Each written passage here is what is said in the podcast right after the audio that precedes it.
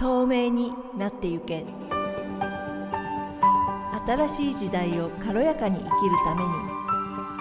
頭と心がちょっとクリアになる。今日のお話です。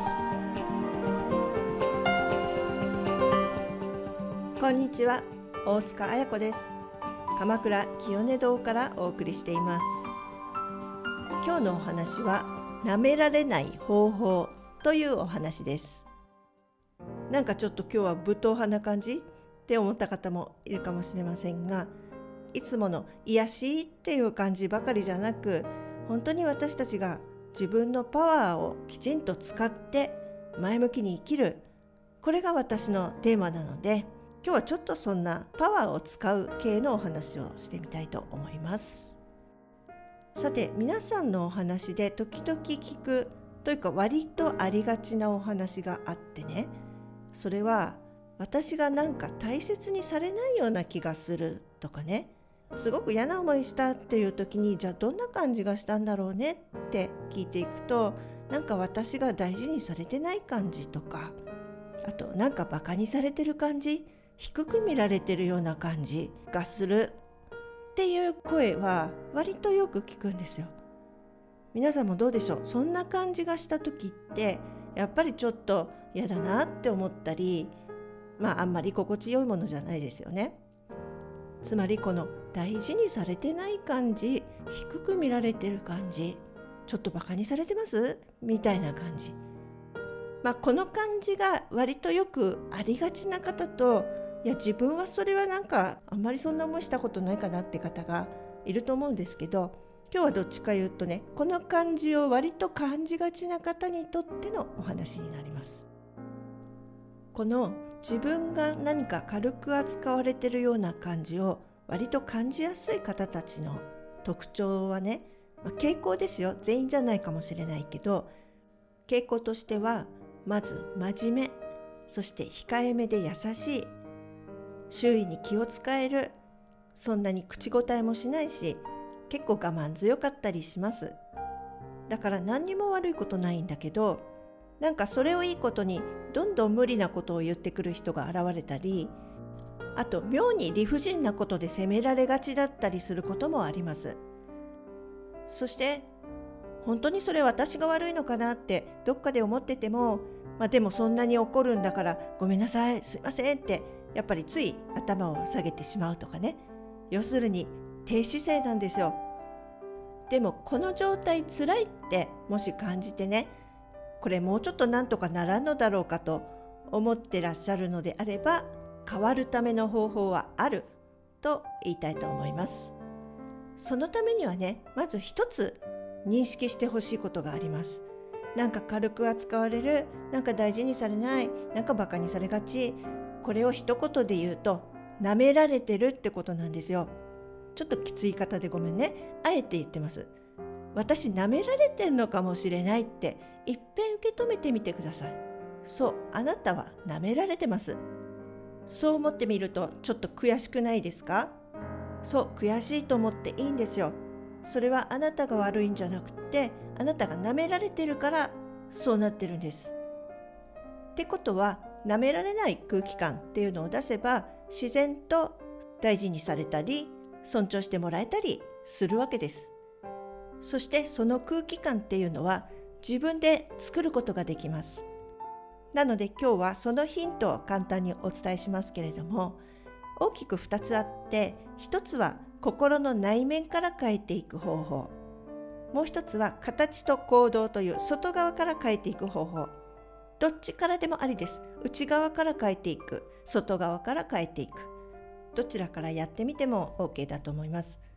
まず内側の方なんですけどどこを見たらいいかっていうと自分のことをどういうキャラだと設定しているかっていうことです舐められやすい方っていうのはね大体の場合自分のことを大したことない人設定にしてることが多いですいやもう自分なんか全然何にも取り柄もないし大したことないですからでどんどん自分を低くして設定してるんですね。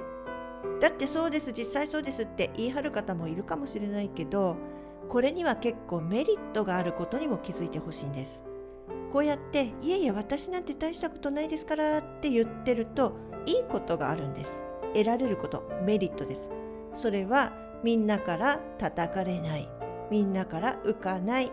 みんなからやっかまれない。っていう集団の中における安全。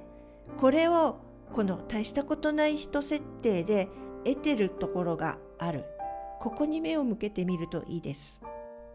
だから本当の本当にあなたが何にもなくて大したことない人なのかっていうのはまた全然別としてもうほんと修正で大したことないところに自分を置く。その方が安全っていうこの安全策が自分の中にプログラムとして入ってしまっている。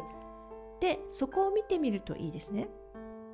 そういうメリットがあるからこそ大したことない人設定を続けながら生きるっていうのはねなかなかやめられない人も多いんですけれどもその分そのメリットと引き換えにデメリットがあるっていうこと。それが大した人として扱われないっていうことです。つまり軽く見られるその程度の扱いしかされない。つまりあなたが一番嫌だって言ってる。大切にされない。重要視されない。ちゃんと扱われてない。っていうその嫌な結果。だけどそれは自分が大したことない人設定がいいって言って選んだからその引き換えに得ているデメリットだよと。メリットデメリット半々なんです。ってそんな風にねちょっと俯瞰してみてください。だからじゃあどうしたいのはここからあなたが決めることなんだけどじゃあもうそんな大したことない人設定嫌ですっていうのであれば大した人だって思うことここがチェンジポイントなんですね。どこがとか誰と比べてとかそういうことはいいの。もう根拠なく私は大したことある人それなりの人結構イケてる人っていう設定にしちゃうんです。ただしてみるだけで大丈夫って言っただけでおそらくざわざわしちゃう人もいるかもしれませんね。いやいやそんなの傲慢でしょとかねいい気になっちゃってとかそれか今までいかに自分を大したことない人設定してたかっていう証拠になります。それぐらいでざわざわするってことは本当に自分を大したことない人にしてたんだねってちょっとゆったり見てみてくださいね。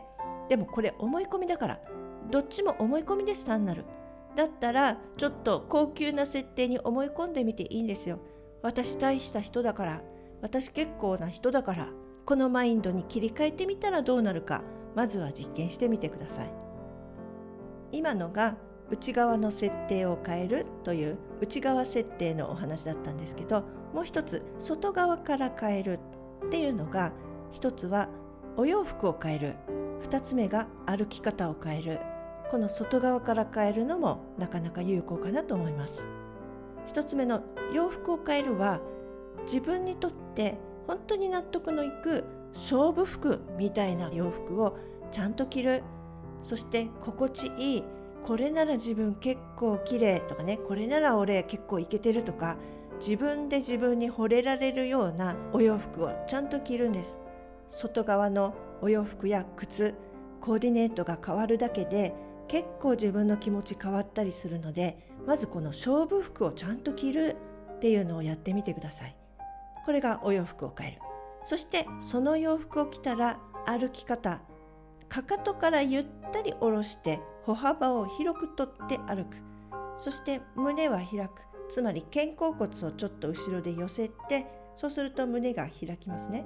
そして目線を高く。これで歩いてみてください。そうすると驚くほど堂々と歩いてる人になります。その歩き方をしてる時にすいません私足したことないんでって思うことはできないです。心が自然とゆったり結構私も大した人ですからっていうマインドに形からなることができます。これちょっと歩き方意識するだけ。姿勢を整えるだけでいいんです。この歩き方をしてまずは街を歩いたり電車に乗ったりお店に入ったりしてみてください。何かが違うかなって気づいたらラッキーです。そしてもっとできる人は日頃の人間関係の中で例えば職場だったりお家だったり身近な人たちの間だったりそこでこの新しい自分設定でいてみる。私大した人ですからっていうあり方で人の話を聞いたらどう聞こえる？そしてそれにどう受け答え自分はする？この設定が違うことで自分の中がどう変わっているか？そして人からの当たりがどう変わっているか？これも実験だと思ってですね。大したことある人設定で受け答えすると何が起こるかの実験。ぜひやってみてほしいなと思います。私の仮説ではこれが板についてくるとだいぶ舐められなくなります。それどころか自分自身もきちんと相手にものを伝えることができるようになって意外とそれを分かってもらえたりとか。前だったらどうせ聞いてもらえないよって言って拗ねてるだけだったのがちゃんと言えばちゃんと伝わったっていう経験も増えてくると思います。つまり存在感が上がる存在の重要度が上がるっていうことです。なぜなら自分が自分の存在感の重要度を上げてる設定をしてるからです。内側の変化は必ず外側の変化につながる。言葉では言ってなくても気みたいなものがちゃんと人には伝わるんですね。だからまずは自分の設定から私が私自身をなめないことです。大したことないのよ。こんなやつそんなやつって一番言ってるのは自分だったりしませんでしたか？これを変えるだけです。あなたも結構大した人よ。重要な人だよ。自分が自分自身のこと。重要な人だと扱ってるかどうかここがチェックポイントです。では今日のお話はここまでです。ありがとうございました。またお会いしましょう。ごきげんよう。